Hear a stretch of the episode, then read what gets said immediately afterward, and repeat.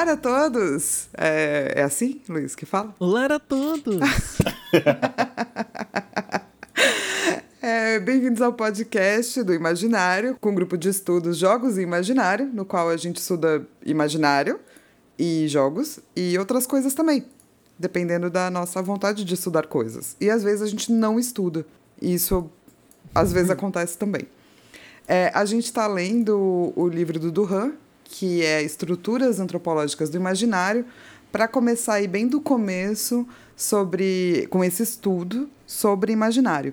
E hoje a gente tem muita gente e a, a gente está se vendo pela primeira vez, que se o Luiz colocou o blooper dele, agora ele tem que colocar, que senão as pessoas vão achar que eu tô louca, me referenciando a nada. Meu quê? Aqui é o momento para você colocar que a gente tá todo mundo pelado, menos ah, o Isidro. Entendi. Não, desculpa, eu não sou instruído. Você não é instruído? Não. Então a gente começa com ele, editor do nosso podcast, coitado, Luiz Roveran, olá. Boa noite, ou bom dia, ou boa tarde, dependendo do horário que você está escutando. Meu nome é Luiz Roveran e eu estou muito preocupado com a tarefa que eu tenho à frente, que é a editar esse podcast Hercúleo. Porque é muita gente. É muita gente. Eu ia fazer por ordem alfabética, mas já que o Luiz falou, ele começou primeiro, assim. Também ele vai editar, né, gente? Então tudo bem, ele é primeiro. É, temos aqui, é, quiçá, o melhor jornalista de videogames do Brasil, Bruno Isidro. Eu não sou e desculpa. É a sua saudação Bordão. comum. A- a gente definiu o que você é. E é isso, né, gente? Tá Está definido, né? é, eleito e, Revisão dos sem, pares. Boa. sem discussão mais. É, também temos aqui Dodô Mochione. Dodô, você vai ser Dodô pra sempre, tá? É, então, eu, eu, eu sei, né? é, primeiramente, bom, um bom momento aí, ouvintes. Olá, meus colegas de bancada. É, queria agradecer a oportunidade mais uma vez de estar presente nesse podcast. E, mãe, desculpa, você escolheu um nome tão bonito pra mim, mas eu sempre serei Dudu. Um beijo, mãe. Pe- pedimos desculpas aí à senhora Dodô. É, comigo também temos. É porque as pessoas agora têm o nome do seu apelido. A gente também tem hoje a presença da Lica, nossa é, grande revolucionária do grupo. E aí, gente, tudo bem? É, infelizmente eu não estou mais de férias, o que é ruim, mas até que é bom, tadinho, porque ah, eu vou ser uma pessoa emotiva agora. Eu tô com saudade dos alunos, gente. E tá sendo muito difícil explicar para eles que a gente vai voltar da quarentena e não vai poder abraçar. Então as crianças já estão sofrendo. Os alunos, né? É, as crianças estão Poxa. sofrendo muito com a possibilidade de não abraçar, porque não, não existe isso para criança, né? Como assim você não pode abraçar uma pessoa que você tem carinho, né? Enfim, mas é, é será que vai rolar? Porque eu imagino as crianças chegando assim, é, abraçando todo mundo, acabou isso em um Gente, dia. Assim. É, a gente está discutindo muito isso em, em, em reunião entre nós, professores, a direção, a coordenação, que, meu, não vai, gente, não vai. É, as crianças dividem lanche, pegam material uma da outra, faz trabalho em grupo que a gente não vai mais poder fazer, e abraça, e pega, e, e briga, e se bate, depois se ama. Então é complicado, gente, é muito complicado. Vai ser difícil, né? Vai. Fazer as crianças separar. Acho que não, não, não sei se vai acontecer. Vai ser difícil. Então, eu tô, tô nesse processo de quase retomada, gente. Que insanidade, mas. A gente tem dois e-mails essa semana para ler. Divulguem a palavra, galera, do podcast do Imaginário. A gente fala várias besteiras, mas a gente é legal. Eu não sou legal, não. E, e desculpa. Qual que é o nosso e-mail, Flávia? Nosso e-mail é imaginariopodcast.gmail.com. O primeiro e-mail é do Carlos Eduardo e ele diz: Olá, integrantes do maravilhoso podcast do Imaginário. Olha, Somos nós. Oh, que Somos bonito. nós. E ele falou Carlos. que tá muito feliz com a nossa volta, mesmo tendo problemáticas aqui no podcast, como citações a Naruto, e eu tendo a concordar com ele. Não, é, é sério que tá escrito isso? Eu te juro. Ó, estou extremamente feliz com a volta do podcast, coraçãozinho, mesmo tendo coisas problemáticas dele, como citações a Naruto. Certíssimo. Carlos nunca errou. Tá vendo, gente? Tá vendo? O amigo internauta Carlos. Eu também acho. Ouvindo. Pode Cavaleiro do Zodíaco aí, então, pô. Cavaleiros do Zodíaco pode. Se é pra falar de anime ruim, então bora falar de Cavaleiro, pô. Cavaleiros é ruim, mas pode. Pode ser falado de Cavaleiros. Gosto, assisti tudo, posso falar Ai, também. caralho. Bom, enfim, ele falou que estava ouvindo esse segundo episódio do podcast sobre teriomorfia e uma coisa que ele achou muito interessante que a gente comentou é a relação dos insetos e o medo. E ele é uma pessoa que gosta muito de inseto. Inclusive, acha fofo demais, só as baratas que ele não gosta. Tudo bem. Eu sou uma pessoa sinestésica e minha sinestesia normalmente se manifesta em relação a emoções. É, quando eu sinto elas de formas intensas, coisas físicas acontecem no meu corpo.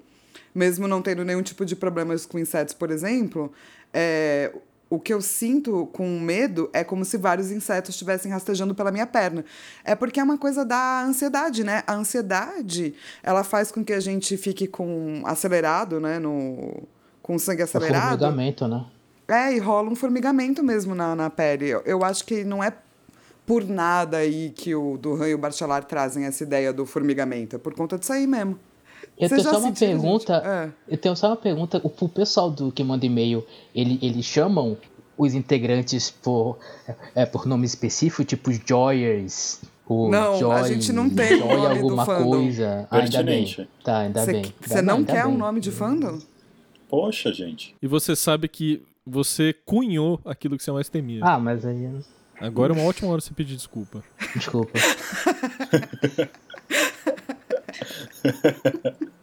Mas vocês já sentiram, gente, formigamento de ansiedade? Sempre. Nossa, pra caralho. Essa semana ainda não.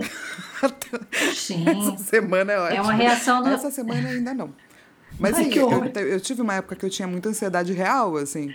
É, foi por isso que eu fui fazer terapia pela primeira vez e pá, e eu sentia muito, assim, formigamento. Era muito horrível. Não é uma coisa gostosa. Ai, que horror, Sim. gente. Mas é uma reação esperada do corpo. É sinal de que o seu corpo está funcionando. Seria ruim se você não sentisse formigamentos ou é, reações do tipo suor e tal, quando você está numa situação de medo ou de, de, de, sei lá, de, de tensão. Aí sim seria preocupante. Mas o extremo também não é legal. Se você está Entorpecido. sentindo é, muito, né? Tá, tá demais, aí você precisa ver o que que é, né? Não pode ficar, sei lá, né? Começa a adormecer o braço, você já pensa que é um ataque cardíaco que você tá tendo, né? Tá parando o coração. Então não pode sentir de mais nem de menos, mas é normal. E eu acho que se assemelha muito a, a essa sensação mesmo de, de, de alguma coisa, de um bicho na pele, né? Porque a, a pele é o maior órgão do nosso corpo e a gente não dá muito, muita atenção, né? Para tudo que ela faz, assim, para tudo que ela pode fazer, enfim, né? Eu acho que é muito louco. Eu adoro esse, esse assunto, gente, porque eu pesquisaria o medo. O medo é uma coisa que eu com certeza pesquisaria, porque eu acho muito incrível o que ele faz no corpo. É, é louco. Aí, não, e às vezes também de ficar parado mu- muito tempo, né, sentado, trabalhando, assistindo coisas e tal, também pode provocar formigamento. É bom lembrar disso aí, né? Nem todo formigamento é ansiedade, gente. Às vezes é só que seu corpo tá Ixi. parado numa mesma posição há muito tempo, assim. Tá na hora de dar uma alongada. Porque senão qualquer né, cãibra, a pessoa fala, meu Deus, eu estou ansioso. Daí realmente tem ansiedade, daí já era. É, É, o segundo e-mail é da Carolina Reis e ela fala que no terceiro episódio das imagens estereomórficas, ela estava vendo as imagens relacionadas a cavalo. E daí ela lembrou muito da relação de Harry Potter, que tem esses dois tipos de animal que são tipo cavalos. Os testralhos, que são cavalos relacionados à morte, e o unicórnio, que carrega essa coisa de cura e vida. Daí ela fica com dúvida se isso é do diurno. É, exatamente porque um deles cura e um deles né, mata, então a gente tá vendo essa dualidade aí. E ela ficou em dúvida com relação aos centauros, se os centauros do Harry Potter se enquadram no diurno ou não. Bom, vamos falar um pouco do livro da transfóbica J.K. Rowling. É, já que chegou né? no assunto, né? Não, e acho que a, Bem a pontuado. partir de agora a gente vai sempre falar isso, né? Do tipo, vamos falar um pouco de Harry Potter, livro da transfóbica J.K. Rowling. É, eu, os centauros como raça, eu imagino que eles sejam não diurnos e noturnos a priori. Eles são sempre uma mistura de tudo. É que os testrários, eles são a imagem da morte, né? Os unicórnios são a imagem da cura. Os centauros não são a imagem de nada. Tem os que são mais esquisitos, tem os que são mais bélicos, tem os que são mais amigos. Então eu não sei se eu, eu colocaria eles no regime diurno. Além de você ter o lance do imagético, você tem inserção, né, dessa desse tipo de criatura no contexto da narrativa ali, e isso é muito plural, né? Porque é, ao longo da, da história da transfóbica J.K. Rowling, né, o papel desses centauros muda em, em determinados momentos. Assim, eles são vistos, vistos como criatura, criaturas. Ai, peraí. Criaturas. Criaturas. Criaturas. Turras de Wuhan. Criaturans. Criaturas de Duran. Eles. Eles são vistos como. Puta que pariu. Cala a boca, caralho. Mano, baixou a quinta série aqui, cara. Já era, filho. Ah, Agora eu entendi, porque a gente só grava com quatro pessoas. né? Esse é o número máximo. eles são criaturas é, territorialistas, né? Tem até um, um embate lá com o Hagrid, né? Meio que eles não querem saber do Hagrid. Mas ao mesmo tempo eles têm um código de honra, né? Eles não, não fazem mal, né? Ao, ao, ao- ao Harry e aos amiguinhos, né? Tem, tem um lance com o Ministério da Magia. Eu tô lembrando meio de cabeça, assim, que faz tempo que eu li o livro da transfóbica J.K. Rowling. Mas acho que depende, Não, mas é isso mesmo. depende muito, né, do, É. do momento, assim, Do que a gente momento. pega, porque são personagens que vão se transmutar de acordo com a situação, né? Eles não são coisas engessadas que nem a gente tem nas imagens, assim, que mais arquetípicas, né? Acho que é isso. Pode- Sim. Pode E- dar risada agora que vocês estão querendo dar risada. Cara, tava muito difícil. Ai, gente, vamos lá. No episódio passado, a gente tratou sobre cavalos e bovinos. Então a gente falou sobre gado e muitas outras coisas. E a gente tá para acabar essa primeira parte das imagens diurnas, teriomórficas, é, entrando numa coisa que o Bachelard e o Duran vão chamar de simbolismo mordicante. O simbolismo mordicante tem a ver com agressividade e ele vai chamar na página 84, tá? Se você tá acompanhando. Ele vai falar: o fervilhar anárquico transforma-se em agressividade, em sadismo dentário. É, e ele vai retomar a questão da criança, que quando você é pequeno, a única coisa que você tem é morder, né? Quando começam a nascer seus dentes. Você é pequenininho, e pa- tanto que eu mordia todo mundo até meus 5 anos de idade. Eu saía mordendo pessoas da minha família. Que era, é, geralmente, é onde as crianças colocam a sua agressividade. E essa coisa do, do mordicar vai acabar sendo transformada em várias imagens e nos lembrar de várias imagens. Então, quando a gente fala de lobos, lobisomens, leões devoradores, quimeras, que também são devoradoras, né? A gente está falando mantícoras, que é aquele monstro persa que devorava homens. A gente está falando desse tipo de agressividade, de animalidade, onde toda a boca passa a simbolizar esse arquétipo devorador.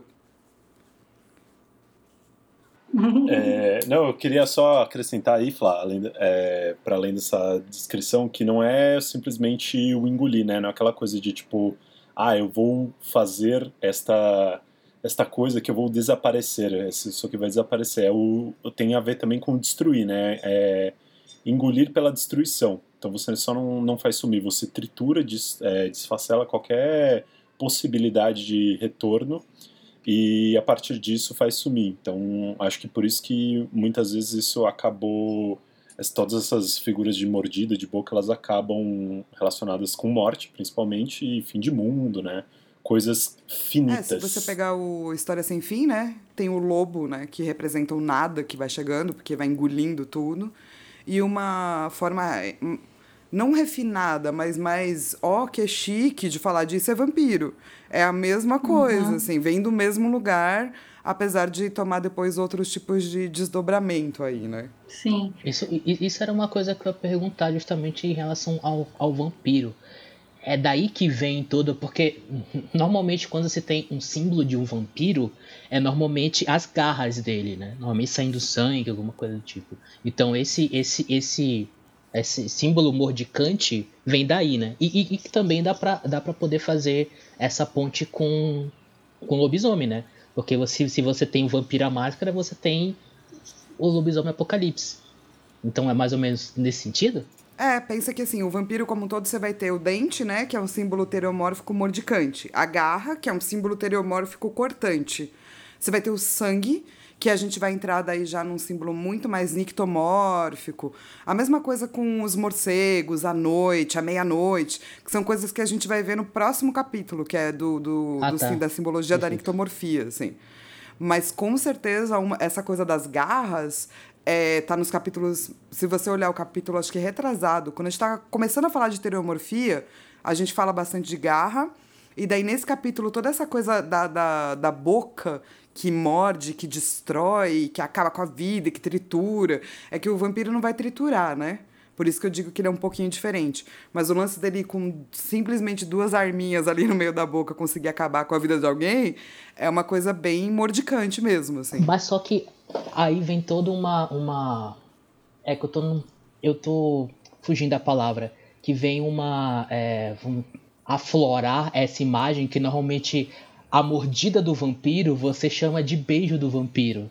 Porque é meio como se fosse uma coisa meio. que é, um, que é uma grande novela da TV Globo. Eu também. Sabia. Eu sabia. É, mas só que tem, tem todo esse símbolo aí. Como, como é que fica esse negócio de mordida, de beijo? É, tipo. Porque normalmente também, quando você tem relações, as pessoas que têm, é, tem esse negócio de, tipo, de morder e beijar, né? Tipo, é, é alguma coisa meio bizarra, assim o próprio riso, né? Quando a gente ri, que na verdade tá mostrando os dentes, assim, né? Parece que é uma coisa legal, mas não é, assim. É, a gente é seres complexos, né? Então, assim, o Bachelard, ele é psicólogo, então ele vai olhar para essas imagens muito mais com essa visão da psicologia. O Juhan, ele é antropólogo, então ele vai olhar mais é, tentando fazer uma poética, categorizar, pá, então ele não coloca tanto a psicologia por trás. Mas a gente tem desejo mordicante, como a gente tem desejo de garra, assim. É, a gente tem medo e desejo ao mesmo tempo. Então o vampiro, quando ele tira essa coisa do ah, destruir por completo para virar um beijo, ele está trazendo aí a nossa, a nossa pulsão, né? O desejo que a gente tem de poder morder as coisas, ou ser mordido e viver para sempre, ou a mordida ter esse poder aí absurdo, sabe?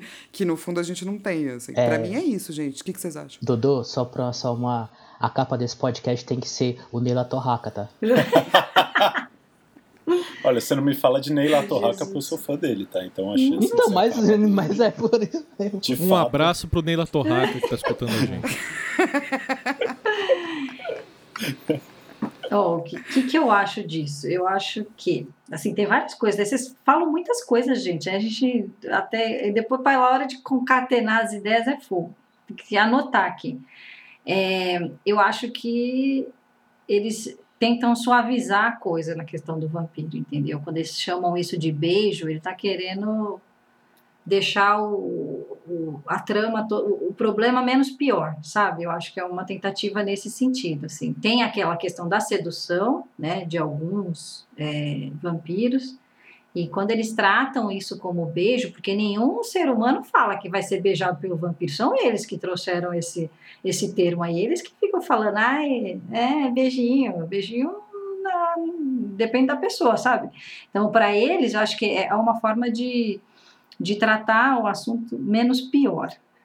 Então, se, se trata como beijo, enfim. E aí estava falando dessa questão do, do da, da, das pessoas se relacionarem, às vezes ter arranhões e mordidas tal. E a Flávia também falou da criança pequena, né? A criança, quando ela é pequenininha, ela sente o mundo através da boca durante uma fase, porque as papilas gustativas, a boca, ela é muito sensível. Então, é uma forma de sentir o mundo. Então, ela coloca tudo dentro da boca, é inclusive oral, as né? pessoas. Isso entendeu? E ela coloca as pessoas, as coisas, as baratas, os insetos, os, amiguinhos, elas, elas colocam dentro da os boca. Os amiguinhos. É Isso.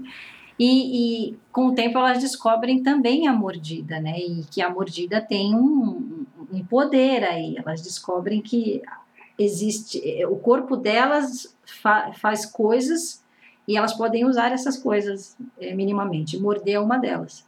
E quando a gente cresce, eu acho que parte disso, eu tenho, acredito, uma herança da infância, mas parte disso é a exploração dos sentidos mesmo, de todos os sentidos. E é uma forma da gente conseguir é, cada vez mais estimular o nosso corpo. Por isso que tem os arranhões, e tem as mordidas, e tem esse limiar para muitas pessoas é, durante as relações entre a dor e o prazer. Parece que vai doer, mas tá bom. Ou tá bom, mas tem que doer mais um pouquinho. Enfim, eu acho que é nesse limiar aí. Quando a Flávia fala que somos todos sintéticos, eu acho que é nesse sentido. É no sentido de que não dá, não dá para separar ou classificar como algo é, sempre noturno ou sempre diurno. Até essa questão da, dos dentes, da boca e a nossa relação com dentes, bocas e mordidas. Eu acho que ela nunca vai ser só diurna e noturna, né? Ela sempre é, é, é, é misturada. É, acho que é importante colocar que o Duran tá colocando no mesmo balaio é, essa coisa que ele vai falar de goela, que é onde ficam os fantasmas terrificantes, ou seja, que dão medo. Se não dá medo, não tá no diurno da animalidade, que ele vai falar que são agitação, mastigação, agressividade, né? A mastigação agressiva, grunhidos e rugidos sinistros. Então, essa toda essa que vem da goela e tudo que você enfia na goela, mas que você quer destruir. É, tanto que ele vai começar a falar de que ele vai falar que tem muitos demônios que são vorazes, que são chamados de filhos da voracidade ou as filhas da voracidade. Ele vai até trazer as sereias aqui, né, no, no não no seu, do seu jeito bonito Peter Pan, mas do seu jeito mais antigo, assim, que é devorar mesmo a carne humana, assim. É essa parte apenas que seria do diurno. Não, e a gente tem um análogo na nossa mitologia que é a Yara, né? Que tem o próprio beijo dela que estraçalha, né? A, a cara do peão que cai no, na sedução da Yara. É, e veja como são coisas diferentes. O Boto, né, rosa, ele leva as mulheres para baixo d'água e ele afoga. Ele não é mordicante. A Yara é mordicante, porque ela vai morder e rasgar a carne, assim. É, então, são categorias diferentes de você sentir medo ou de coisas que te dão medo. É, eu acho que até tem uma relação é, direta com a, é, com a deglutição, com alimentar-se de, né? Ou o, o, o esse, esse ser vai se alimentar de algo e é por isso que você tem medo, né? é, ou você tá, é, é, a, a vítima, ou você é o alimento daquilo, e aí você tem medo também. Na maioria das vezes, que a gente percebe, até com relação aos vampiros também, é, tem uma coisa não só do morder, mas do, do morder e deglutir, né, e digerir, e usar para alimentação. Conheci um jogo essa semana chamado Man Eater. Você personifica um tubarãozinho. E aí você. O seu, a sua mecânica é comer os bagulho. Come os bagulho e vira XP. Então eu acho que dá para fazer essa analogia aí mordiscante que tudo aqui, tudo, tudo que está ao alcance desse tubarãozinho é XPzinho para você evoluindo seu peixe voraz. Agora pensando o, o a imagem contrária dessa mordida, que é tipo uma boca sem dentes, uma boca banguela, dá essa imagem de uma pessoa fraca, né? porque já que ela não tem os dentes para poder atacar, então quer dizer que ela não é tão poderosa quanto a pessoa que tem dentes. Então parece que quando você vê essa boca sem dente nenhum, ela pode ser grotesca. Tipo, é, eu lembro. Tem, tem, tem algum personagem de algum filme, eu acho que é Labirinto do Fauno, que tem algum personagem que não tem dente, ou Game of Thrones, eu não tô lembrando direito agora. Mas ela pode ser grotesca, mas só que ela também pode é, representar essa, essa falta de ataque, né? Essa coisa mais de ser fraco. Pessoa ser fraco porque não tem dente para poder atacar. Assim, eu acho que a gente mostra muito é, dessa questão do do, da potência, né? Nessa coisa da mordida. Isso, a assim. potência, é isso que eu tava querendo. A potência da mordida. É, e a gente tem muito medo de mordida. A gente tem tanto medo de mordida, e na nossa sociedade ocidental a gente tem tanto medo de mulher, que cria-se aquela coisa da vagina dentada, né? A vagina nossa, dentada. Sim. Nossa, é muito é bom. É isso aqui. É uma caverna, saca? É, onde você vai ser deglutinado e devorado, assim. Tem no Mad Max o, o último, que aquelas. as as meninas que a que a é que a Furiosa tá tá tá, tá levando, é todas elas têm aquele cinto, é cinto de castidade, eu acho que chama. Sim. Que é que é que tem essa forma de uma, uma boca com dentes assim. E elas tiram, que é como se fosse uma liberdade para elas. E finalmente elas podem se livrar daquilo. É porque o cara colocou Sim. nelas para poder só só ele pode ter relações com elas e ninguém mais e tal. Tem muito isso também. É, de novo a questão da potência, né? Mas eu acho que é por isso que a gente pode dizer que a nossa sociedade ocidental é muito baseada em medo do feminino, assim, uhum, muito. Uhum. A maior parte das nossas imagens, se a gente for ao longo dos podcasts, né, que vocês foram ver o diurno e tal, eles vão mostrar o quanto as imagens de que são sei lá, nos trazem medo são imagens do feminino, assim. É, para mim, a gente chega no, no, ápice do que é o medo da mulher e o medo da, da, da dessa coisa mordicante é, na vagina dentada, que é uma coisa que tem muito, assim, muito. Muitos bichos vão parecer uma vagina dentada, inclusive, assim. Bichos que vão... É verdade que eles vão abrir lateralmente a boca, assim, Sim. sabe? É, eu acho que tem toda uma relação aí.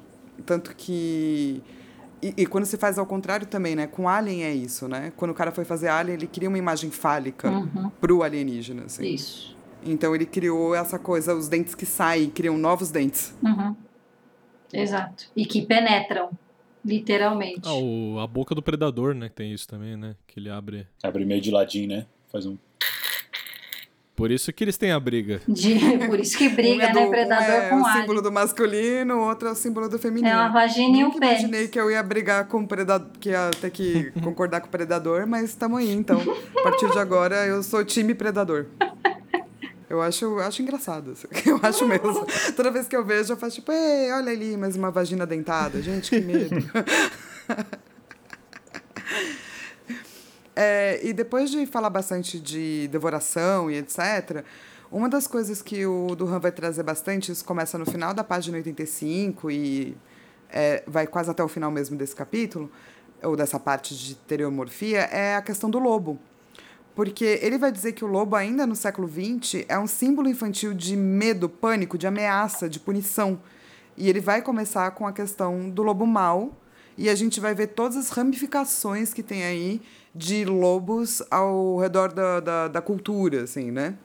Isso, e é muito interessante a gente falar o quanto os rastros dessas imagens ficam, né? Porque a gente não tem é, lobo assim no Brasil, a gente só tem o lobo guará e ele é mó de boinha, ele é super lobo tranquilo, é lindo, inclusive, lindo, tranquilinho, não não é um, um, ser assim de dar medo, mas o que a gente tem como cultura, né? O rastro que a gente tem é do lobo mau, especialmente do Chapeuzinho Vermelho, né? Que, que é o que vai para a criança desde quando ela é pequenininha e depois chega o lobisomem e aí aquilo só só cresce. Né? A gente tem ainda né, uma, uma cultura do lobisomem é, no Nordeste, eu acho que isso ajuda também a gente entender, acho que no Norte Nordeste a gente tem mais isso, no interior de São Paulo, é, nas grandes, infelizmente nos, nas grandes metrópoles a gente tem um, um a gente não tem uma relação tão boa com o medo, né? A gente quer meio que higienizar as crianças do medo. Eu acho isso um problema.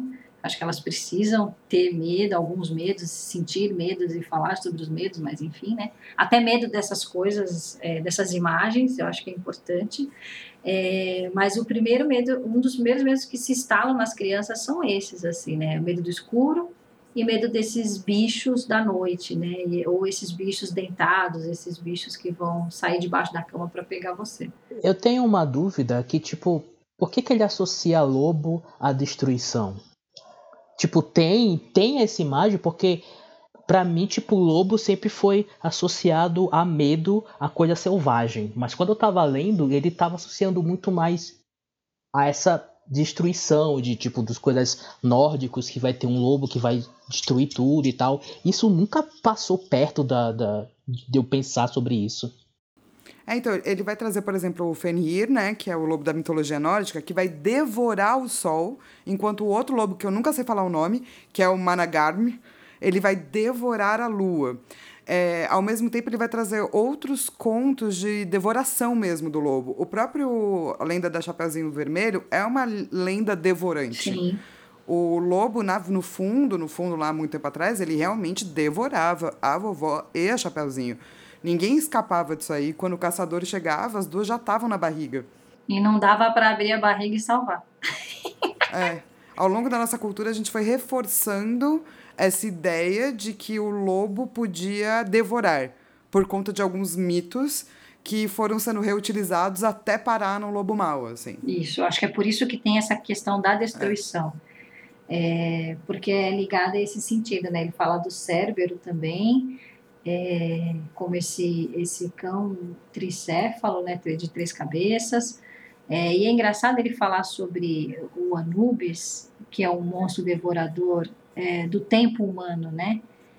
é, que ele acaba mensurando esse tempo e mostrando o fim, né? Mostra que chegou no final. Essa é a grande tarefa, né? Então é um devorador simbólico também de alguma forma. E a minha filha é apaixonada no Anubis, gente. Eu entendo, mas é isso. O Anubis ele pode ser visto como apenas o senhor do submundo, tipo Hades. Ele não precisa ser visto como mal. Mas a gente tende a reforçar que essas coisas do submundo, cavernosas, a gente deveria ser, ter medo, porque a gente poderia ser engolido por elas. E eu acho que esse reforço é que cria essa cara de devoração. Para mim é muito tipo história sem fim mesmo. É aquela cara daquele lobo uhum.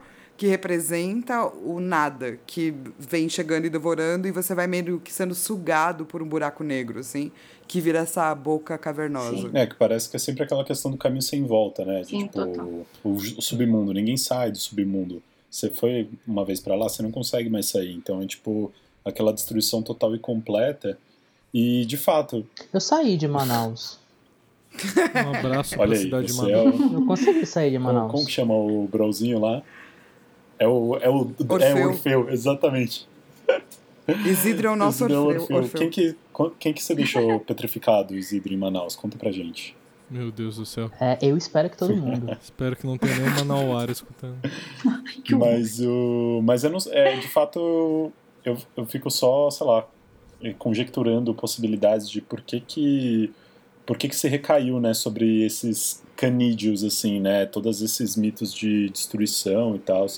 E aí eu não sei se pode ter a ver com tipo de, o comportamento deles mesmos tipo, na, na nesse, nessa vida selvagem assim, sabe? Tipo, um hum. animal bem inteligente assim, né, que caça em grupo, que é, se, se, se você era deixado sozinho assim, você poderia se transformar em presa, então ele meio que dá uma revertida assim nessa condição humana de predador apex, né? Que não deve nada a ninguém e tal. Então, se você tá uhum. sozinho na selva, tem os lobos aí para te catar. É o, e, e aí dá para fazer bem a analogia do tempo. Você sozinho Sim. não vai fugir de uma matilha de lobos, assim como feitiço você não vai fugir tempo. nunca da, do feitiço é, do tempo. É, na verdade, a analogia é essa mesmo. O lance é como a, a é, Lica estava dizendo, a gente não tem isso no é. Brasil. A gente não tem esse tipo de lobo no Brasil. Mesmo assim, a gente vai ler o conto do lobo mau. E a gente vai ler coisas de é. lobisomens, assim. É, até queria, seria até legal, né, fazer um estudo para entender, tipo, quando que chega o lobisomem aqui no Brasil, saca? Tipo, por quê, assim? Porque, mano, meio que não faz sentido, saca? Da, da onde que a galera, da onde que a galera começa a ter medo desses lobos gigantes? Não tem lobo gigante aqui. Tipo, tem o Lobo Guará, mó bonitinho. Mas só que eu acho que isso foi misturado é. com outras lendas indígenas que já existiam por aqui. Exato. E aí eles pegaram isso daí para poder juntar e transformar num lobisomem, mas tipo, eram lendas antigas de monstros que já existiam por aqui, eles só misturaram Você tem muito, né, dessa, dessa, desse conto, né, da pessoa que se transforma em animal, né, aquela, todo aquele rolê dos é, skin changer e tal, skin é, como que chama? Skinwalker, negócio assim, né? Você vê em várias mitologias essa figura. Então pode ser, pode ser um sincretismo aí que acabou resultando em lobisomem. É, tem, uma, tem uma lenda, mito, tem uma lenda né, da mitologia guarani que é a lenda dos Luisson. Não sei como é que fala, né? Mas é uma. É muito curioso porque é muito parecido com a, com a lenda de origem europeia, né? Que fala de uma, uma criatura que pareceria, assim, se assemelharia como um meio como um lobo, meio como um macaco e diz que a maldição, né, das pessoas que são acometidas por ela é nas noites de, nas noites de lua cheia de sexta ou terça-feira o indivíduo se transformar numa criatura como essa, né? Tô tirando aqui da Wikipedia, muito obrigado Wikipedia, mas Salve. É, então eu acho que tem muito a ver com com, com o que o Dodô falou, né? Tem tem uma, uma versão né, lusitana da, da lenda do lobisomem, tem uma versão aqui, acho que também fala um pouco com o que a Lika trouxe, né, do rastro, né, que, que a lenda deixa, né. E tem tudo a ver, né, com o comportamento do bicho, do, da boca, né, que destrói, é um bicho que tem dente afiado na vida real, né, acho que é natural, né, que se transforme em algo do tipo. É, mas se a gente pegar, tipo, sei lá, a como aconteceu com a toda a cultura que é dominante, sabe? Se você uhum. pegar a Igreja Católica, ela foi transformando é. os ritos antigos, ela não jogou fora. Porque é muito difícil, né? Ritos pagãos, né? Isso. É muito difícil apagar essas coisas. Então é mais fácil se você mudar. Então, muito provavelmente, quando chegaram esses contos aqui, eles foram mudando as coisas que a gente já tinha. Mas, porque é puramente, assim, realmente não faz muito sentido. Tanto que esses outros animais que vocês estavam comentando, tipo a, é, a onça parda, o leão. Ele vai trazer o do Han quando. Eh, desculpa. Han, quando ele vai falar de é, mexicanos, de povos pré-colombianos, de povos da América Central. Porque a gente tem mais essas outras analogias com outros tipos de bicho, assim. Tanto que eu acho que é. Deixa eu ver onde é que é que ele vai falar. Ah, que os mexicanos pré-colombianos, eles têm essa lenda de que o sol ao mesmo tempo é um leão e é devorado pelo leão. O que é uma lenda muito legal, super sintética. Oi. Só, uma, só, só um detalhe, ele fala mexicanos pré-colombianos? Fala. Mas existia esse, conceito de você ser mexicano antes de Colombo chegar aqui? Não eram tipo maias que viviam por lá? É, que eu acho que ele quer dizer que são todas essas, entendeu? Tipo, todas que estavam no mesmo ah. lugar que estava o México. povos que assim. viviam lá, né? É, na região do México, é né? É porque não tinha Maia, uma, uma ideia de eu ser mexicano, eu ser uruguaio, eu ser brasileiro. Não, não, não tinha como vir pra cá. Não, os estados, não existia estados-nações Então, ele, ele fala... Então ele falar mexicanos pré-colombianos tipo, fica uma coisa meio esquisita, tipo.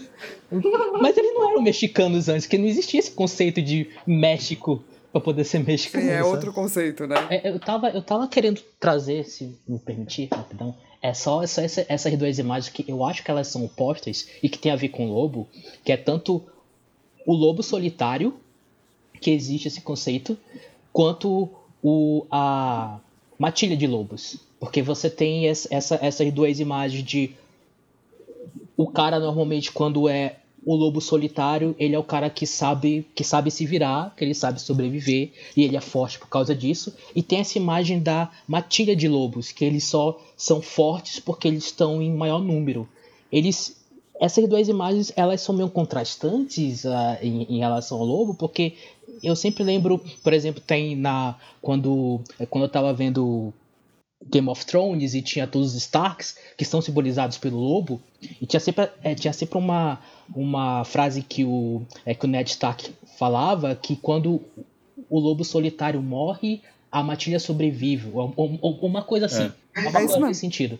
Só que mesmo assim são essas duas imagens tá? Mas você é solitário ou você tá na matilha? Então essa, essas duas imagens meio que me me confundem um pouco ainda. Na, na real é é pra ser um lobo solitário? É pra estar tá na matilha? É, então, eu, eu, se você pensar, o, tem muitas imagens de lobo que aparecem em dupla, tá? Na mitologia. E depois elas vão perdendo as duplas e vão ganhando, tipo, o grande lobo mal. Mas aí ele se torna uma coisa de potência absurda, assim. Então esse lobo solitário nada mais é do que um desejo muito grande de você ser mais potente que o tempo, mais potente do que a vida e a morte. É completamente é... diurno, né? É, que é uma coisa impossível também, né, gente? Bora, bora uhum. comentar, assim. Mas é, ele traz essa potência que você nem precisa mais de dois lobos, tipo da mitologia nórdica. Um para devorar a lua e o outro para devorar o sol. Você só precisa de um grande lobão, assim. E devora tudo, né? É, isso é legal também, porque, é, se, se eu não me engano, até o Ned, ele, quando ele tá falando isso, ele tá falando do inverno mesmo, né? E aí isso, isso acho que ajuda a criar toda aquela toda aquela mitologia do inverno nesse universo de Game of Thrones, que tipo, mano, o inverno aqui é tão sinistro, meu irmão, que até os lobos, se os caras não se juntar, fudeu, tá ligado? Não tem ah, lobo, mas... não tem devorador de sol que sobrevive. espera só o pessoal de Curitiba ouvir isso pra você. Exato.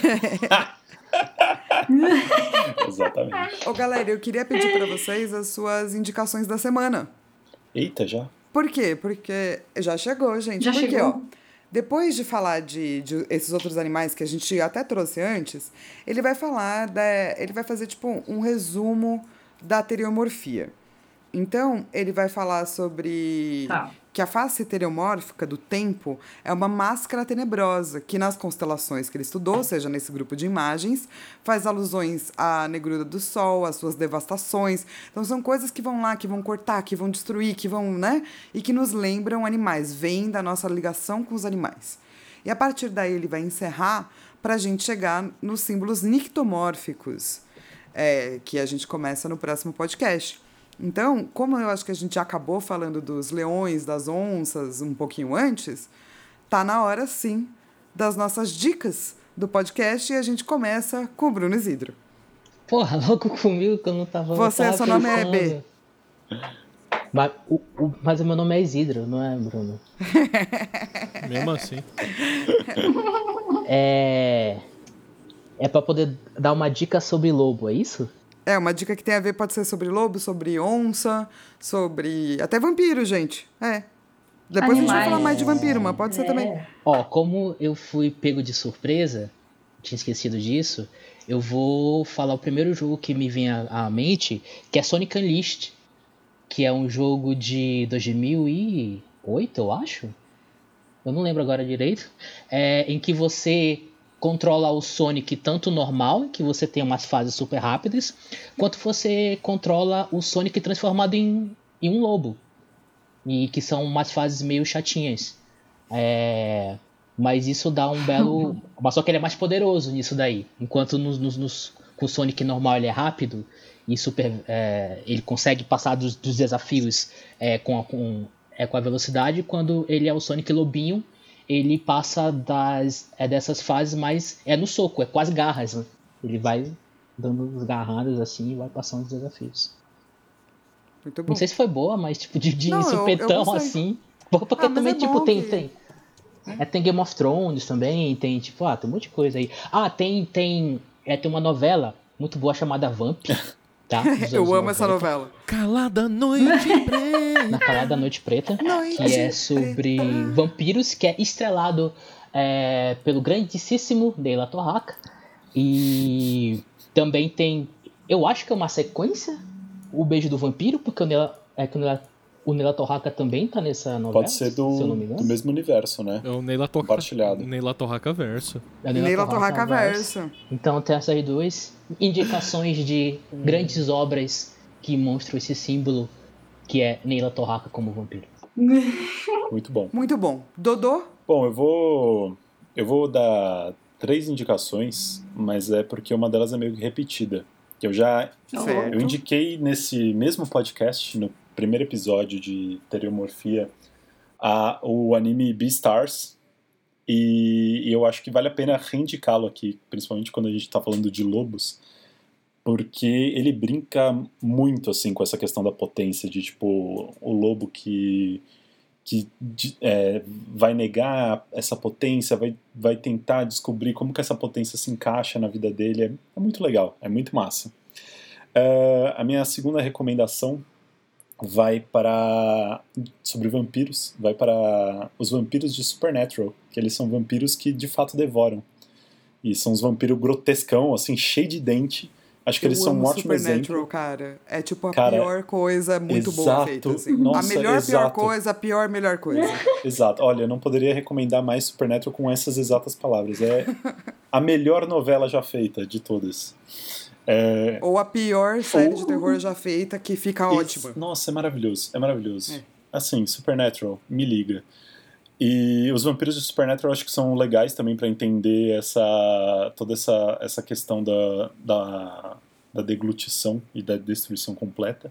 E por fim, eu vou indicar é, uma side quest do Skyrim, meu jogo favorito. Caralho, uma side quest? Exatamente. É porque o Skyrim, Específico, né? o Skyrim é aquele jogo Bem maravilhoso, específico. né? Que ele contém, assim, é, diversas, diversos jogos dentro de um só. Você pode desde ser um, um lenhador e passar o resto dos seus dias virtuais cortando lenha, como você pode se tornar aí o, um semideus matador, é, devorador de almas de dragão no Dragão. seu café da manhã. Então, a side quest do Skyrim muito legal sobre isso é a side quest dos Companions, que acho que ela acho que ela lida bastante, com- no final dessa side quest, ela acaba lidando bastante com essa questão da potência e você, você tendo que lidar com isso também. Não quero dar muito spoiler, não vou entrar em muitos spoilers. Dá o Apesar contexto que dessa não é quest. Skyrim, né? Hum. Ah, é, é, é basicamente você entrar pra um grupo De aí lobisomens, aí. de amigos. Ah, é isso. Ah, tá. Todo isso. mundo sabe, gente. Skyrim é de sei lá quando. É verdade. Ai, mas é que eu... Eu também amo, gente, mas, né, os containers são lobisomem. É verdade, né? E eles são mó 2011. lobisomem Nossa, gente, legal, 2011. 2011. Ok. Mas eu acho legal, acho legal ver essas duas, esses dois lados, né? Quando você de fato se transforma lobisomem ali, você pode sentir mesmo, mano, que tu é. É bichão. É brabo. É bichão. Você é brabo. Você é o bichão. Então é isso. Eu Aproveitem, é muito. pensei em dois é, jogos com o tema lobo. Um eu joguei, o outro não. Um eu não gosto, o outro eu não sei porque eu não joguei, né? Mas eu acredito que eu vou gostar. o que eu não joguei e que eu tô atrasada e que eu preciso muito jogar é o Kami. E que, assim, eu acho que é uma outra perspectiva de lobo, né? Que a gente está num outro referencial cultural, né? É, porque como ele é um jogo japonês, ele vai dar uma visão totalmente diferente, que não tem no Duran, inclusive, sobre ser lobo. sobre ser lobo. Então é um referencial diferente, né, numa uma outra cultura é, e, e- e o, e o lobo como uma divindade ali, né? Eu acho que isso é o que é o mais interessante a gente pensar nessa outra perspectiva. Por isso que as imagens, como a gente sempre fala, não são é, estáticas, né? Elas estão sempre se modificando. e A gente tem que levar em consideração esse viés cultural. E o outro jogo que eu não gosto, meu Deus, na verdade, eu não sei se eu gosto. Não, eu não gosto mesmo. É verdade, é, eu não gosto. Porque eu acho que foi mal, é, mal realizado, sabe? É, poderia ter sido muito bom se tivesse sido terminado, porque eu acho que nem terminado ele foi. E esse jogo é o The Order. Hum, tá. É. Menino, É, não foi terminado comprei. mesmo, né? Parece que não, Não foi terminado, não foi, né? Os caras, entrega isso aí, pelo amor de um Deus. e aí final. terminaram onde tava. Nossa, eu, tô, eu tava esperando eles redimirem para fazerem o The Order 2. que Eu não sei que ano que seria, né? Não seria mais 1886, seria outro, enfim. Mas que, assim, tem, tinha um potencial, isso que eu acho que me dá raiva nesse jogo, que tem um potencial insano. Trata essa questão dos, do- dos lobos de um jeito que poderia ser muito interessante, muito bom. E acaba É vitoriano, sendo né? Se eu lembro bem. isso. É, e tem umas coisas em muito que poderiam ter sido muito melhor aproveitadas. Inclusive a história, a introdução dos lobisomens dentro do jogo poderia ter sido melhor. E, e ao, conforme você vai jogando, você encontra outros, assim, aparece, né? Dá a entender um outro ser aí entrando no rolê além do lobisomem. Então seria muito bacana se tivesse sido bem feito. Estou esperando eles fazerem o 2, de repente com o PlayStation 5 agora que já anunciaram, vem alguma coisa, né? Não sei. Mas esse é um jogo que eu não gosto, mas que teria muito potencial para trabalhar essa questão de lobos e lobisomens e garras e afins. De forma diurna. Mas no Metacritic da Lica, quanto é que fica o jogo? No Metacritic da Lica. Lá, lá. Ai, no meu, como que fica? Ah, nunca pensei em dar uma nota assim. Uau, você não é gamer? Tanto que eu comprei a edição especial Mas dele. claro que é, você comprou. Eu comprei a edição especial dele e eu brin... eh, os meninos brincaram, meus amigos gri- grimpar... é, eles brincaram comigo falando assim: eh, não é que você comprou um jogo para vir a estátua, você comprou a estátua e veio um jogo de brinde, entendeu? É, sim, sim, sim, sim. Eu, Eu, entendo. acho, gente, que eu daria um 6. Ah, seis é uma, uma, é uma nota boa. 60 aí. 6. É medíocre. 6 Porra, pelo Um potencial.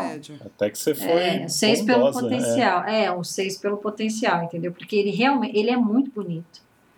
É, é, é tranquilo de jogar, tem uma mecânica gostosa, mas sei lá, cara, os caras não terminaram o jogo, meu. Bonitinho, porém ordinário. E aí vão me matar, gente. Agora a gente, a gente- você sabe que eu tô morta, né? Que eu falei mal do The Ah, e tem uma bem. galera que adora. Então, enfim. Sério? Porra, filho. Nossa, eu Ah, nunca conheci tanta gente ninguém. que adora Eu tanta nunca conheci coisa. ninguém Lica. que gosta desse jogo. É, né? Cada qual com seus problemas. Tem gente que gosta de Naruto. É. É, pois é, tem gente com essa. E não é? Que convive com a gente no mesmo Pois é. círculo, inclusive, né? Não se dá valor. Luiz. Vamos lá. Tá, eu tenho duas sugestões, já que tá todo. Já que abriu a porteira, foda-se, também vou dar duas aí. É, a primeira. Ih, rapaz, maior parte é, do podcast. Não tem exatamente, acho que na, na sua superfície, uma, uma simbologia assim. É, não tem um lobo, né? Mas tem muito a imagem do tempo como algo que vai destruindo, né? Uma coisa que a gente não tem como escapar, que é o 100 anos de solidão do Gabriel Garcia Marques. Acho que é um, uma imagem muito boa assim de de como ocorre uma construção, uma, uma construção, né, de uma de uma família que forma ali um, um vilarejo que se torna um lugar é, portentoso e depois tem todo o seu declínio, né? Então acho que o tempo como uma, uma imagem de destruição aparece bastante. E tem uma personagem que tem um, um hábito mordicante que eu acho muito interessante, que é a Rebeca, né? Que é uma personagem que, quando ela tem ansiedade, ela começa a comer terra e morder coisas, assim, principalmente comer terra, assim, né? E é uma imagem mordicante, assim, que eu achei muito interessante, uma subversão, né? E o outro, vocês falaram de vampiro, achei que seria legal indicar o Nosferato, do Murnau, né? A visão expressionista do vampiro, né? Acho que uma das uma das obras formadoras né, do imaginário do, do vampiro no século XX. Acho que é interessante de assistir. Pode ser o do Murnau ou o remake do, do Herzog também interessante. Boa. É... Leiam Hellblazer. Tem um personagem que é um padre e na verdade ele traz uma figura de um cão do inferno. E isso começa a aparecer de vez em quando. É muito legal de como é feito. Hellblazer é de terror, tá, gente? Então tomem cuidado aí. É, e eu gosto muito de como eles fazem esse padre, exatamente porque ele tem essa coisa infernal, como Hellblazer é. E outra indicação que talvez possa ser legal, mais no esquema de vampiros mordicantes, é Hellsing, que é um anime foi um anime muito importante, inclusive. É, muita gente que trabalhou na MTV antiga disse que se baseou na estética do Helsinki para poder criar certas coisas. Então, só por isso já é legal.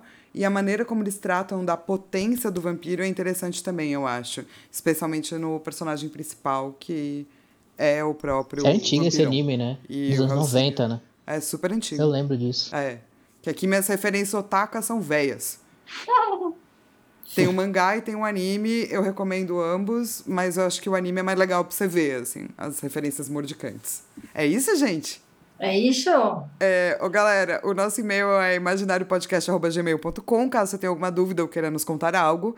No nosso site, que é joy.flaviagase.com.br, tem todas as referências, tudo que a gente falou. Então, se você estiver escutando no seu agregador aí, no Spotify, no Deezer, tiver com alguma dúvida, pode entrar no nosso site que tem um monte de referências lá e vão ter todas as dicas da galera. A gente também tem um Apoia-se que é para ajudar a esse podcast se tornar é, quinzenal, porque hoje a gente faz ele mensal, porque olha o trabalho que a gente dá pro Luiz. Então, é, mais para frente também tem outros tipos de meta, como ajudar a gente como pesquisador mesmo a fazer as análises do imaginário que saem lá no Garotas Geeks.